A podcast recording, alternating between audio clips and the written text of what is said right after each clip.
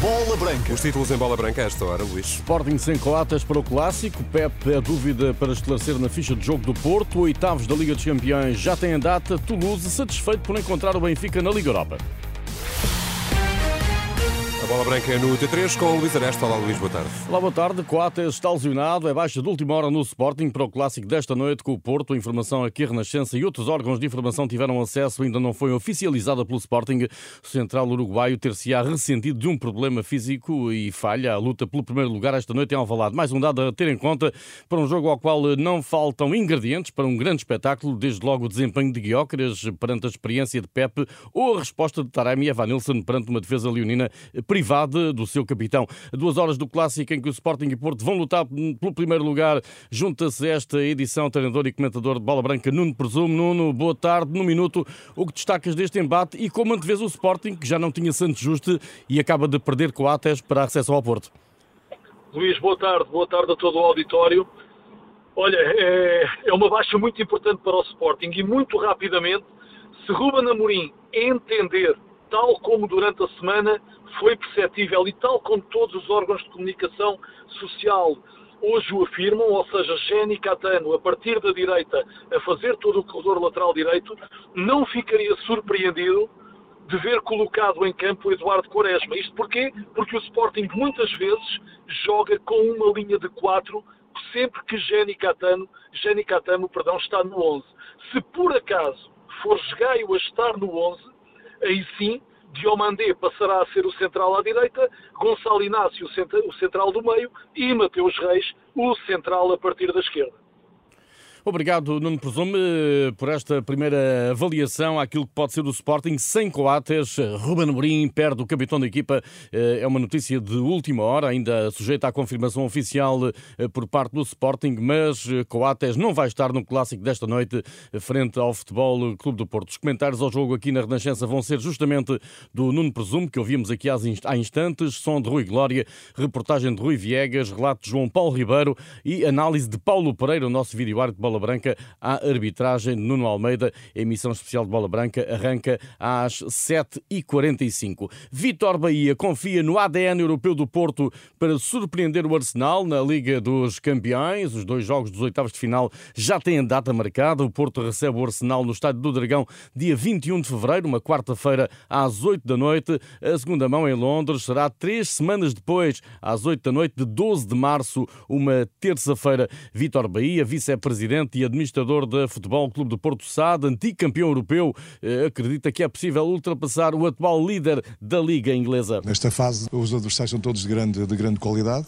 Calhou-nos o Arsenal, que é só o primeiro classificado da, da Premier League. Vai ser um jogo extremamente complicado, mas como sabem, nós temos um ADN muito específico também nesta, nesta competição. Nunca viramos a cara à, à luta, não temos medo de nada nem de ninguém e vamos, vamos, e vamos, eh, vamos fazer o nosso melhor. Eh, somos uma equipa também extremamente competitiva e que gosta destes momentos, por isso eh, confiança total também na, naquilo que possa acontecer daqui a dois meses. Vitor Bahia, em declarações ao Porto do Canal. Pelo Arsenal, reagiu ao sorteio Edu Gaspar, o antigo médio dos Gunners, agora diretor desportivo do emblema londrino, reconhece que o Arsenal terá pela frente um adversário tradicionalmente vigoroso nas competições europeias. Conhecemos muito bem o Porto, por isso sabemos o quão forte eles são, principalmente nesta competição, porque estão presentes quase todos os anos e sabem sabem como jogá-la. Eles têm muita experiência na Liga dos Campeões, então teremos de enfrentá-los e entender o quão fortes eles são. Acho que o mais importante para nós é manter o nosso desempenho e a forma como estamos a jogar. Esse é o nosso foco. É assim que queremos continuar e depois veremos onde poderemos chegar na competição. Porto Arsenal, oitavos de final da Liga dos Campeões, jogos a 21 de fevereiro e 12 de março, ambos às 8 da noite. Na Liga Europa, ainda sem datas oficiais, o play-off a duas mãos para Benfica, Sporting e Braga. O emblema Minhoto reserva para mais tarde uma reação ao sorteio que ditou como adversário o Karabakh do Azerbaijão No Sporting, Ruben Amorim fará uma primeira abordagem ao play-off com os suíços do Young Boys mais logo em Alvalade, após o clássico com o Porto. No Benfica, o diretor para as relações internacionais e antigo jogador Simão Sabrosa elogia o momento da equipa. Simão Sabrosa confia no trabalho de toda a estrutura do futebol para levar de vencido o Toulouse e sublinha eh, que a ambição dos encarnados na Liga Europa será assumida passo a passo. As ambições são sempre jogo a jogo, com o máximo respeito, com máxima responsabilidade, encarar este jogo com, com vontade de seguir em frente. Temos de pensar apenas em uma vitória de cada vez. Eu acho que essa é, é, a melhor maneira de pensar, encarar jogo a jogo e, e fazer sempre aquilo que nós temos feito, uh, representar do, da melhor forma o Benfica. Temos total confiança na equipa, no treinador. Uh, a estrutura está a trabalhar muito bem e, portanto, estamos a viver um bom momento e queremos, queremos continuar sabendo que o jogo ainda falta muito para, para esta eliminatória, mas vamos, no momento certo, prepará-la da, da melhor forma. O Toulouse, 15 da Liga Francesa, é treinado por Carles Martínez. O técnico catalão espera adiar a decisão do play-off para a segunda mão em Toulouse e dá conta do contentamento no seu balneário eh, quando os jogadores souberam que iriam defrontar o Benfica. Todos ficaram felizes quando soubemos que o Benfica é o nosso adversário. Estamos felizes porque estamos na Europa para defrontar este tipo de adversários, neste tipo de palcos. Começamos lá, vamos tentar competir e ter um bom resultado. Aqui, com os nossos adeptos, vamos dar o nosso melhor. E, por que não, vamos tentar ser competitivos e qualificar-nos.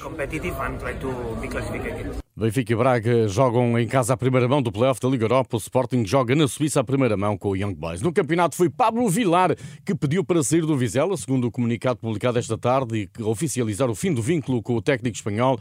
A Vizela SAD dá conta de que acertou com Pablo Vilar a rescisão do contrato que ligava as duas partes até ao fim da época, após pedido do treinador que entendeu renunciar ao cargo. O novo técnico será apresentado brevemente. O Vizela, recorda, é o penúltimo classificado da Primeira Liga a um ponto da linha d'água. Em Espanha, Espanha, Kike Flores é o novo técnico do Sevilha. O antigo treinador do Benfica assinou contrato até 2025, segundo anunciou esta tarde nas redes sociais o emblema da Andaluzia.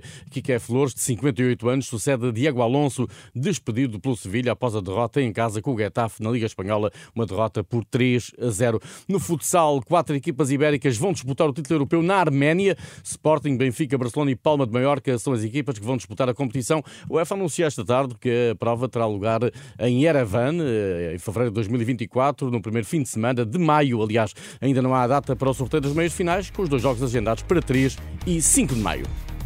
É tudo. Estamos cá mais logo para o clássico Sporting Porto.